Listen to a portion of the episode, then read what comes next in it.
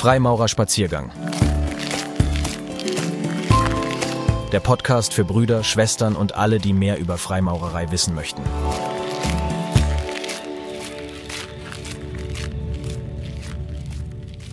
Das unsichtbare Band. Ein Spaziergang mit Wolfgang Böhm. Quo vadis?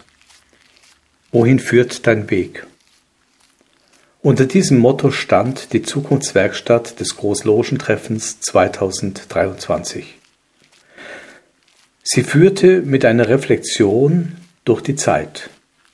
Woher kommen wir? Vor welchen Herausforderungen stehen wir? Was wollen wir tun? Ich meine, wenn wir uns mit der Historie, der Gegenwart und Zukunftsgestaltung unseres Bundes befassen, dann sollten wir uns auch dessen bewusst sein, was Freimaurerei im Kern und unabhängig vom Lauf der Zeit ausmacht. Was bedeutet heute Maurerei für jeden von uns? Und was bedeutet es für uns in dieser Zeit, Freimaurer zu sein? Ist Freimaurerei lediglich ein Format, das Menschen zusammenbringt, die sich sonst vermutlich nie begegnet wären? Oder gar ein sozialer Raum der Vertrautheit, in dem wir uns als Mensch, als Bruder vorbehaltlos angenommen wissen? Ist sie ein Bund von Gleichgesinnten? Oder bei aller Unterschiedlichkeit der Brüder doch eher das gemeinsame Streben nach Sinnerfüllung? Freimaurerei ist das, was wir, jeder Einzelne von uns, damit verbinden und was wir daraus machen. Fragt mich jemand, was es sei, lautet meine Antwort auf einen kurzen Nenner gebracht. Freimaurer zu sein, das ist für mich eine Art zu leben. Was ist damit gemeint? In einem Wertefundament geankert zu sein und aus der damit verbundenen Haltung das Leben zu meistern den kritischen Geist zu schärfen und dennoch auch mit dem Herzen zu sehen, wie es Saint-Exupéry nannte. Und es ist das beharrliche Streben nach einem Ideal, das wir metaphorisch als Bau des Tempels der Humanität bezeichnen. Freimaurerei ist eine Atmosphäre. So nannte es der Bruder und Schriftsteller Gerd Scherm. Es ist etwas, das wir wahrnehmen und das doch nicht ganz greifbar ist. Ein unsichtbares Band, das uns verbindet und zusammenhält. Davon sprach ich vor kurzem beim Bayerischen Stuhlmeistertag in Passau und darauf will ich heute nochmals eingehen. Dieses unsichtbare Band. Ist etwas zwischen dir und mir? Ja, ein Geheimnis, was ist es? Maurerei. Mehr erfahren wir nicht. Es bleibt im Ungefähren. Das unsichtbare Band, das uns im Ritual begegnet. Etwas, das sich mit Gesprochenen einerseits verbirgt, sich andererseits aber durchaus im Atmosphärischen eröffnen kann. Freimaurerei ist etwas Besonderes. Damit ist kein elitärer Anspruch gemeint nicht in gesellschaftlicher, sondern wenn überhaupt, dann in ethischer Hinsicht. Wir Freimaurer sehen uns in der Tradition der Aufklärung, der wir weiterhin verpflichtet sind. Denn Aufklärung im freimaurerischen Sinn ist nicht nur ein Denkprinzip. Sie stellt vielmehr eine nie abgeschlossene Aufgabe dar. Nach der äußeren Aufklärung des freien Bürgers muss eine innere Aufklärung zur reflektierten, emanzipierten und selbstmächtigen Persönlichkeit folgen. Habitus, Symbolik und Allegorien unseres Bundes mögen tradiert sein und für Außenstehende zunächst fremd anmuten. Die damit verbundenen Inhalte und Lehren jedoch sind nach wie vor zeitgemäß. Gerade in Zeiten, in denen der innere Kompass verloren zu gehen droht, suchen die Menschen Orientierungspunkte und Perspektiven. Die Rückbindung an grundlegende Werte, die Sicherheit geben und Zuversicht. Beides kann Freimaurerei bieten. Damit gibt sie auch in einem modernen Verständnis eine Antwort auf die Fragen unserer Zeit. Was uns grundlegend von anderen humanitären Organisationen unterscheidet, ist eine in den Ritualen bewahrte, tradierte Weisheitslehre. In der Getriebenheit unserer Zeit bietet der Tempel vor allem einen Ort der Stille, des Nachdenkens, gewiss auch einen spirituellen, allerdings keinen gottgeweihten Ort. Es ist ein besonderer Ort, den wir durch unsere Arbeit im Ritual erst erschaffen. Ein Erlebnisraum oder, um mit Gerd Scherm zu sprechen, eine Atmosphäre. Die entsteht, wenn sich durch das Zusammenspiel aller ein gemeinsames Eingestimmtsein, eine Gestimmtheit einstellt, die über Raum und Zeit hinausweist. Was im Tempel geschieht, ist weit mehr als das, was sich objektiver Betrachtung und rationaler Erklärung erschließt. Es ist ein Mysterium. Spielerisch und doch ernsthaft erschaffen wir einen Ort als Bezugspunkt im Universum, mit dem wir uns verorten. Es war der Grieche Archimedes, der sagte, Gib mir einen festen Punkt im All, und ich werde die Welt aus den Angeln heben. Dann begeben wir uns im Ritual in eine Zeit jenseits der chronografischen Zeit, jenseits des Weltgeschehens, zwischen Hochmittag und Hochmitternacht. Eine hohe Zeit, die zeitlos ist. So schaffen wir mit dem rituellen Erlebnisraum auch einen inneren Raum, abgetrennt vom Profanen, dem Alltag und der Geschäftigkeit der Welt. Das rituelle Geschehen lässt eine kontemplative Atmosphäre entstehen, in der sich, wie ich es nenne, eine entspannte Konzentration einstellt. Eine innere Gestimmtheit, die auch noch nachhalt, wenn wir in den Alltag der profanen Welt zurückkehren. Gerade in unruhigen Zeiten einer Welt der Beschleunigung der Folge von Ereignissen, Affekten und Aufgeregtheiten wächst doch die Sehnsucht nach einem Ruhepol. Deshalb braucht es Orte der Abgeschlossenheit, gewissermaßen als Kulturinseln, an denen es möglich ist, den Blick auf das Wesentliche zu richten und ein Bewusstsein zu entwickeln, das uns in unserem Menschsein wachsen lässt. Was geschieht da im Ritual? Durch die festgelegte Dramaturgie treten wir in eine Ordnung, die auch eine innere Ordnung schafft. Wir erleben den Wechsel von Musik und Text. Wir befinden uns inmitten eines Dramas, nicht als Zuschauer, sondern als Mitwirkende.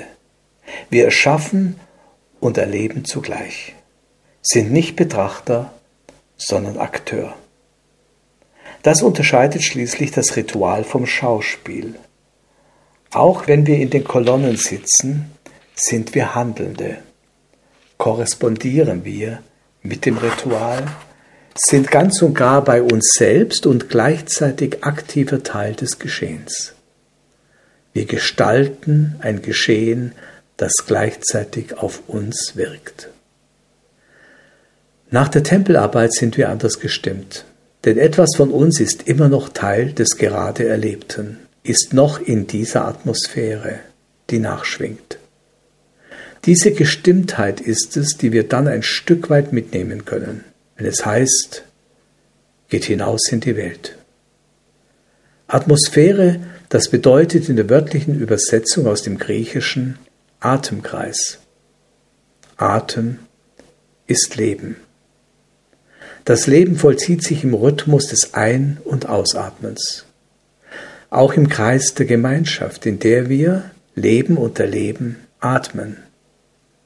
Wir atmen dieselbe Luft, sind eingebunden in den ewigen Kreislauf des Lebens und durch den Atem mit dem Quell des Lebens verbunden. Es ist der Atem, der Adam zum Leben erweckte. Derselbe Atem, der Völker und Generationen miteinander verbindet. Die Luft der Erde ist ein und dieselbe, der göttliche Geisteswind weht überall, heißt es im Johannesevangelium. Der Franziskaner Richard Rohr erinnert daran, dass es keine islamische, christliche oder jüdische Weise des Atmens gibt, auch keine amerikanische, afrikanische oder asiatische. Alle und alles ist im Äther verbunden. Wir leben im Atemkreis der Dinge. So nannte es der Philosoph und Freimaurer Reinhard Knot. In ihrer Atmosphäre nehmen Stimmungen wahr, im Raum, in der Natur, im Kreis der Gemeinschaft. Die Atmosphäre, die wir in unseren Arbeiten wahrnehmen, entsteht im und durch das Gemeinschaftserleben, getragen von der Dramaturgie des Rituals, der ordnenden Struktur, der Ästhetik des Raums, dem Wechselspiel des Lichts, dem Dialog aus Wort und Musik. Was im Atmosphärischen wirksam wird, sind nicht so sehr die Ereignisse selbst, die Bilder und Gefühle im Einzelnen, sondern die in diesem Geschehen stattfindende Korrespondenz, in die wir alle einbezogen sind und an der wir Anteil haben. Etwas, das sich einstellt, wenn Brüder in einem gemeinsamen Sinn verbunden sind. Korrespondieren meint, die im Zwischenmenschlichen entstehende Wirkungen des Zusammenseins.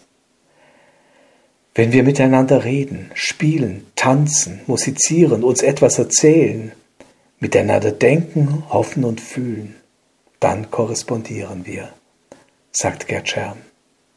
Selbst wenn wir nur schweigend gemeinsam im Raum sitzen, bewusst in der Stille und atmen.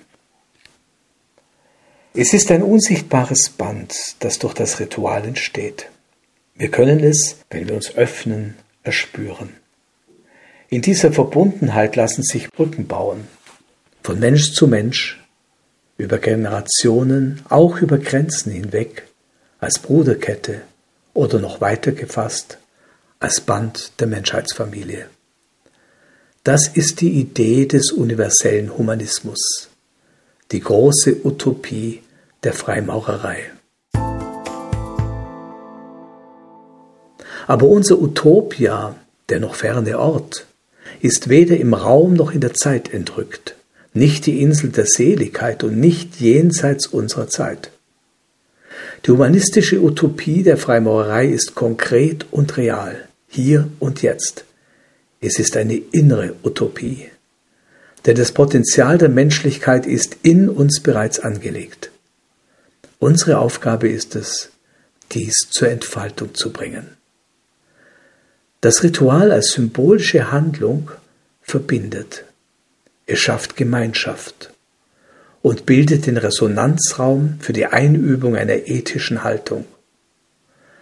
Das Ritual gibt uns Werkzeuge für unsere Arbeit am Selbst und als Erlebnisraum den Ort dafür. Rituale dienen der Einhausung, geben dem Leben Struktur. Das Ritualerleben verwandelt das In der Welt Sein in ein Zuhause Sein. Denn Rituale ordnen die Zeit und richten die Welt im Kosmos ein. So beschreibt es der Philosoph Byung-Hul Han. Wir Freimaurer praktizieren und pflegen in unseren Ritualen eine Kulturtechnik, die in der Welt der Postmoderne weitgehend verloren gegangen ist. Wo sonst findet der moderne Mensch zu sich selbst, zum Wesentlichen, zu seinem Wesenskern? Der Bruderbund bildet eine Resonanzgemeinschaft, die helfen kann, dass dieses Erkenne dich selbst nicht zur selbstgefälligen Nabelschau wird. Wir brauchen schließlich das Gegenüber, um persönlich zu wachsen. Die Resonanzbeziehung zur selbstkritischen Reflexion, die uns helfen kann, den eigenen Narzissmus in Zaum zu halten. Anders als in den Echokammern der neuen Medien ist diese Resonanz eben nicht selbstreferenzierend, sondern ihr wohnt das andere inne, die andere Wahrnehmung, die andere Sichtweise, die uns den blinden Fleck erkennen lässt und so ein Korrektiv unserer subjektiven Sicht erst möglich macht. Resonanzgemeinschaft bedeutet auch ein Aufeinander eingestimmt sein. aus dem das entstehen kann, was man unter Gemeinsinn, dem gemeinsamen Sinn versteht. Nicht unbedingt Gleichklang, sondern ein harmonischer Zusammenklang in einer Sphäre des Vertrauens. Ritual erleben und Atmosphäre sind gewissermaßen die Kernkompetenz, wenn man so will, der Markenkern der Freimaurerei. Das unterscheidet den Bruderbund der Freimaurer vom Service Club, einem postkolonialen exklusiven Gentleman's Club ebenso wie von trivialer Vereinsmalerei oder dem beliebigen Event profaner Zerstreuung. Es ist genau das andere, nicht Zerstreuung sondern Konzentration in der Kontemplation. Nicht in der lauten Umtriebigkeit, sondern im geschlossenen, geschützten Raum findet diese Atmosphäre statt, die uns wachsen und werden lässt. Und wenn es dann heißt, bist du ein Freimaurer? Und woran soll ich erkennen, dass du es bist? Dann ist es nicht der Pin am Revers, sind es nicht die demonstrativ zur Schau gestellten Äußerlichkeiten. Um als Freimaurer erkannt zu werden, bedarf es mehr als Zeichen und Griff. Es ist die Haltung, die im Alltag auch für andere spürbar wird, die den Maurer auszeichnet. Eine Art zu leben eben. Und es ist dieses unsichtbare Band, das uns verbindet und das Grenzen überwinden kann. Eine Atmosphäre, in der sich möglicherweise der Schleier lüftet, durch den das transpersonale, überzeitliche Sein durchschimmern kann. Das ist das Geheimnis. Ein Spaziergang mit Wolfgang Böhm. Freimaurerspaziergang. Impulsvorträge von Freimaurern zum Nachdenken, Entspannen und für unterwegs. Wünschen Sie weitere Informationen über Freimaurerei und deren Hintergründe? Dann könnte Sie auch der Podcast Frankfurter Demokratiecafé interessieren. www.freimaurer-frankfurt.de slash podcast und überall, wo es Podcasts gibt.